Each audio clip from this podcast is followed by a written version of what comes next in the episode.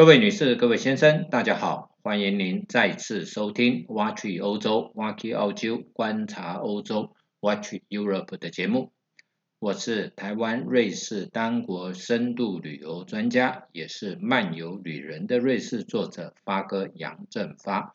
本节目由泰永旅行社赞助提供。泰永旅行社是台湾瑞士单国深度旅游专家，深度经营瑞士、纽西兰。欧亚、美非以及南极等地，是个您值得信赖、有温度的旅游伙伴。泰永旅行社电话零二二七一七二七八八，官网 triple w 点五幺七六四点 com 点 t w 五幺七六四，我要去瑞士。在前面的几集当中，我们提到了罗马帝国。罗马帝国呢，在戴克里先的时代，分把国土分成两个部分，所谓的四帝共治，各有一个凯撒，各有一个奥古斯都。那君士坦丁大帝的时候，他在拜占斯这一个地方建立了一个城市，叫做君士坦丁城，也就是后所谓的新罗马，也就是后来的伊斯坦堡这一个地方。在公元三九五年，狄奥多西过世的时候，把他的把罗马分给他的两个儿子，正式的分成了所谓的东罗马帝国跟西罗马帝国。所以东西罗马在三九五年的时候分治，可是西罗马帝国在公元四百七十六年的时候，被东哥的人发动武装政变推翻。推翻了以后呢，西罗马帝国就意大利现在的地方就建立了所谓的东哥德王国，或者是叫做东哥特王国。那后来在文艺复兴时代的时候，啊，欧洲在中古世纪十二一世纪、十二世纪的时候，曾经流行一种建筑叫哥德式建筑。为什么叫做哥德式建筑？那就是拉斐尔认为那是野蛮人所建的，是哥特人所建的，所以把那种建筑物称为哥德式建筑，也就是野蛮式的建筑了。那东罗马帝国的延续，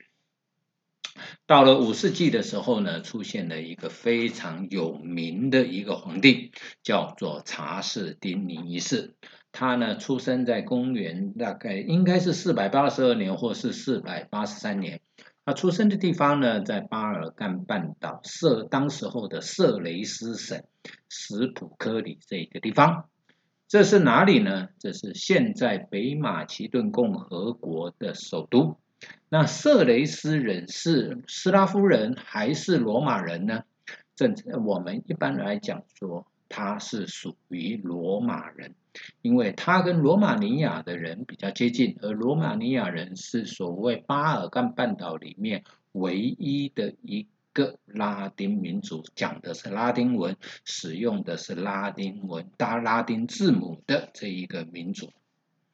他出生了以后呢，被他的舅舅查士丁一世啊收养。查士丁一世后来成为了东罗马帝国的皇帝。他在公元五百二十三年的时候呢，跟一位女士叫做狄奥多拉的这一位女士结婚。狄奥多拉的故事，我们在后面再跟各位介介绍。公元五百二十七年的时候，他的舅舅查士丁一世去世，去世了以后呢，他就就任了东罗马帝国的皇帝。他就任皇帝了以后呢，因为呢，当时候的法律。并不是很齐备，所以呢，他就下令编撰了一个叫做《民法大全》。而在编撰民法的时候呢，他对于男女平等这一个部分倒是呢啊做了很多的琢磨啊。所以呢，查士丁的《查士丁尼法典》是现在呢很多大陆法啊，大陆我们的法律分成所谓的海洋法跟大陆法，它是大陆法重要的依据之一。可是呢，他在上任了以后不久呢，他的敌人是哪里呢？他东边有一个敌人叫做波斯，然后还没有回教，所以呢，在两河流域的地区或者是呢巴勒斯坦这些地方呢，都还是呢，所以不是所谓的宗教战争，而是呢完全对于呃国土还有资源的掠夺之间的战争。而查士丁尼大帝的将军啊，叫做贝利萨留，这个人呢，在东边呢打了一个胜仗，打了一个败仗，所以呢，后来呢，呃，查士丁尼跟波斯呢就签了一个合约，这个合约呢，东罗马帝国其实做了一些赔款，之后呢，取得了一个啊，取得了一个啊暂时性的和平。然后呢，他就有时间啊，他就有时间呢，调动他的部队往西去攻打哪里呢？去攻打所谓的汪达尔王国。汪达尔王国在哪里呢？在北非。这个呢，汪达尔呢，其实是最早。啊，从欧洲进入了西班牙，后来被西哥德人从西班牙呢赶到了北非，来到了迦太基啊，罗马时期公元前三世纪的所谓的迦太基之役啊，三次的迦太基之役的地方，他在迦太基这个地方建立了一个建立了一个王国啊，那他去攻打汪达尔王国，而且呢是借到西西里王国，那西西里是谁呢？当时候，西西里王国其实是攻德东哥德人的势力范围，而西西里呃汪达尔王国呢，当时候呢又面临了另外一个战争，叫做他的殖民地一个萨丁尼亚呢的叛变，所以有一部分的部队就调到了萨丁尼亚去了。结果呢，啊，他就呃贝利萨留呢就很轻松的攻攻占了迦太基，然后呢。把迦太基的国王押回到了君士坦丁堡。君士坦丁查士丁尼大帝呢，还为了贝利萨留举办了东罗马帝国第一次的凯旋式啊，这个是古罗马帝国对于伟大的将军打了大胜仗的将军呢，回到了罗马了以后所是所展现的一种呢啊阅兵的仪式，叫做凯旋式。所以呢，东罗马帝国也也有了所谓的凯旋式。后来呢，他又呢，在进军到了意大利半岛，打了所谓的第一啊，所谓的东哥特人的战争。他打，他收复了罗马，打败了米兰，然后呢，攻下了啊，攻下了呢这个东罗东哥特王国的首都，叫做拉文纳这一个地方。而东哥特人呢，居然要求贝利下流贝利萨留呢留下来当他们的国王。那贝利萨留呢？不晓得是故意的还是呢无意的，居然答应了。这个才传到了查士丁尼的查士丁尼一世的这个耳里呢，就把就觉得说呢，他对我们，他对东罗马帝国对查士丁尼呢的效忠打了一问号，所以呢，后来就把他呢调回到了啊君士坦丁堡。之后呢，他在公元五三七年的时候呢，啊，他是新建的，下定新建所谓的圣索菲亚大教堂完工，啊，之后这个面临到的另外一个问题就是呢，保加尔人跟阿瓦尔人，啊，他就来到了所谓的巴尔干半岛，然后呢，对于就入侵的希腊，对希腊呢进行了严重的抢劫。后来呢，波斯人呢又再度的啊，波斯人又再度掀起战端，所以他东边呢又遇到了所谓的波波斯人进入侵入拜占庭，安提阿安提阿，也就是呢的巴勒斯坦小亚细亚上面的一个省一个地城市呢，安提阿就被毁在这，所以呢，在公元五四零年到五六二年的时候呢，又打了第二次的波斯战争。这个战争的期间呢，更惨的是呢，在公元五四一年到五四二年的时候呢，啊，在君士坦丁呃发生了一次的鼠疫，也就是所谓的瘟疫啊，所以呢，在公元六世纪的时候，君士坦丁是有一次的黑死病，这次黑死病之后呢，造成了灾灾荒。第二次后来呢，啊，对，后来而且呢，在这个同时。他又打了第二次的攻东哥德的战争，所以呢，其实历史上，我们如果是静下心来看世界的历史，其实好像无时无刻都会发生战争。在更值得、更让君士坦丁一世伤心的是呢，在公元五百四十八年的时候呢，他的皇后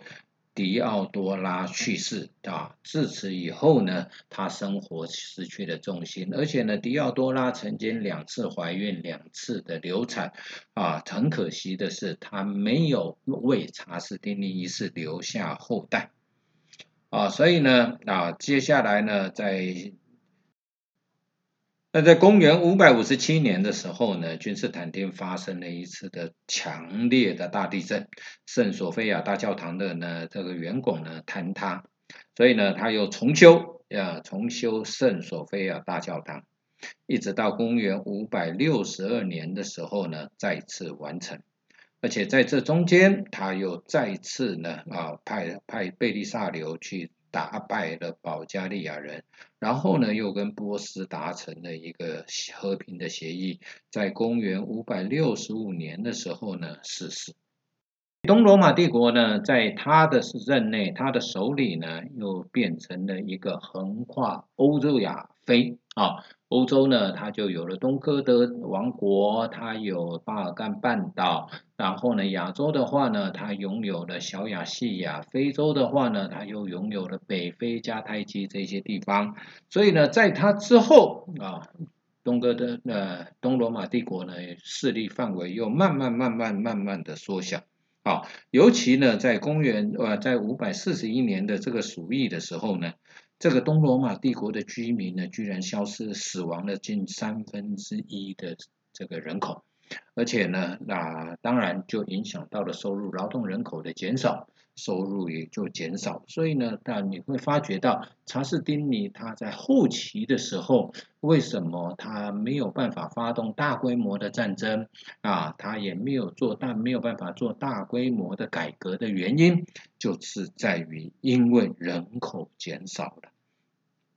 所以有人把他呢说是呢，查士丁尼是欧罗马最后的一个光荣的皇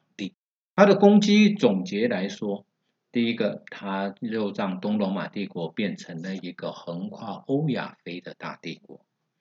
第二个，他建立了圣索菲亚大教堂；三就是他下令编撰《查士丁尼法典》，所以他对后世的影响呢？极大，可以被列入罗马伟大的皇帝的人物之列。他的皇后呢，叫做狄奥多拉，在公元五百二十三年的时候呢，他们两个人结婚。狄奥多拉在希腊文里面的意思呢，是上帝的礼物。他出生于君士坦丁堡，具有塞浦路斯的一个血统。有人说他是演员，也有人说他是个妓女。但是不论怎么样，他在结婚的以后，他就成为查士丁尼一世的共治者。尤其是在公元五百二十三年的一个尼卡暴乱中，啊，为什么叫尼卡暴乱呢？就是呢，因为呢，首都发生了示威，很多很多群众呢就包围了皇宫。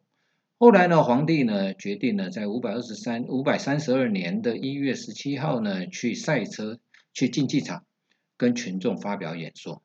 可是呢，越说呢，民众呢就，这个情绪越高昂，然后呢，反对的声音越大，而且还骂皇帝是呢蠢驴，是个伪君子，是一个下流的人啊，而且还向他们丢掷石头。所以呢，这种情况之下呢，皇帝呢看了这个，哎，情势不妙，就偷溜，在哥特人的这个护卫之下呢，就溜回到皇宫。然后呢，在当地在竞技场的民众呢，居然推举了另外一个人作为皇帝。那他呢，他呃查士丁尼呢，就想要要跑要跑路。所以这个时候呢，迪奥多拉呢，这个皇后呢，就跟他讲说，他要留下来。他认为呢，紫袍是最美丽的裹尸布，所以呢，他决定留下来，要跟君士坦丁的这个民众呢。啊，跟君士坦丁堡的共存亡，贝利萨留，呃，不，这个呃，查士丁尼呢，发觉到了啊，他的皇后居然有这么坚决的决心，他要跑路是不对的，他自己觉得羞愧，所以他也就留下来了。而这个时候呢，贝利萨留带着一个部队从波斯回来，然后呢，更然后呢，再加上呢，这个收买蓝党的人支持皇帝，所以呢，两股势力进入到竞技场，屠杀了竞技场里面的示威的群众，所以呢，这个尼卡暴动呢就被镇压下来。镇压下来了以后呢，迪奥多拉就成为查士丁尼皇帝的共治者。很不幸的。迪奥多拉在公元五百四十八年以后的的时候呢，就过世。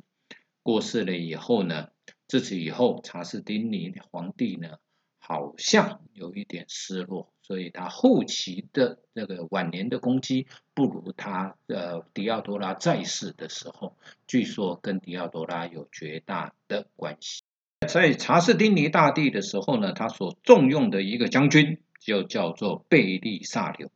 这个是他的名将啊，贝利萨留可能是色雷斯人或者是伊里利亚人。年轻的时候呢，作为查士丁尼的禁卫军，他加入了罗马的部队。所以呢，在查士丁尼一世啊，呃，公公元五百二十七年，查士丁尼一世就任皇帝了以后呢，他就派贝利萨留跟西斯塔两个人去对抗东边的萨珊王朝。他在五三零年的时候打了一个胜仗，可是，在五三一年的时候呢，他就打了一个败仗，所以呢，就导致呢，跟和呃，就波斯呢就谈和啊，谈啊谈和了以后呢，换取了一些和平的条约。他在五三二年呢，尼卡暴动的时候啊，他帮助了呃，帮助查士丁尼一世呢，镇压了尼卡暴动。在公元五百三十三年六月的时候，贝利萨留率领了大约一万六千人，从海路去进攻汪达尔王国，开启了所谓二十年的收复西部的序幕。那中间，他在东哥特人所控制的西西里岛上面停靠，然后呢，补充食物、补充淡水之后。再往迦太基前进，而迦太基呢，有一部分的主力前往了萨丁尼亚岛，去镇压当地的暴动。在迦太基的武力并不多啊，在公元五百三十四年的时候呢，北非的汪达尔王国就灭亡，罗马呢就重新征服了北非。我们前面讲过啊，查士丁尼一世呢，为贝利萨留举办了回到君士坦丁堡了以后，举办了所谓的凯旋式。然后呢，在公元五三五年的时候呢，啊，他贝利萨留呢再度啊登陆了西西里岛，发动了所谓的东哥德的战争啊。他收复了罗马，他征服了米兰，他也攻下了东哥特人的首都拉文纳。那他也差一点成为西部罗马帝国的皇帝，只可惜在因为这一件事情，查士丁尼对他产生了疑虑，所以解除了他的军权。后来是啊，他呢，呃，查士丁尼呢再度派他去攻打保加尔人，他以寡击众，打败了保加尔人。他在公元五六五年呢逝世，他去世了以后没有多久，查士丁尼呢也去世。在他们两个人合作的期间啊，东罗马帝国的领土扩大了百分之四十五左右。所以查士丁尼跟贝利萨留两个人的交情，两个人的攻击，可以说是历史上的一段佳话。那我们前面提到。在公元五百四十一年、五百四十二年的时候，君士坦丁堡发生了一次的所谓的瘟疫，也就是鼠疫，也就是所谓的黑死病。有人是说，那当你在打喷嚏的时候，哦，当西方人呢遇到你在打喷嚏的时候，都会讲一句 “God bless you, God bless you”，上帝保佑你。为什么他会这么说呢？有人是说，因为在这一个鼠疫的期间。啊，得到了黑死病的人的第一个现象就是打喷嚏，而当时没有药可以治疗这个黑死病，所以这种情况之下，唯一的呃方法就是祈祷上帝的保佑。旁边的人也只能帮你祈祷上帝保佑。所以呢，当你一打喷嚏的时候，他们就会说 “God bless you” 啊，上帝保佑你的这一个习俗是从公元六世纪五百四十一年、五百四十二年的这一个瘟疫所流传到现在的一个习俗。所以呢，当你遇到外国人有人在打喷嚏的时候，你也可以跟他讲 “God bless you”，上帝保佑你。今天非常谢谢各位听众的收听，发哥就为您分享到这里，祝您身体健康，万事如意。我们下次再见，谢谢。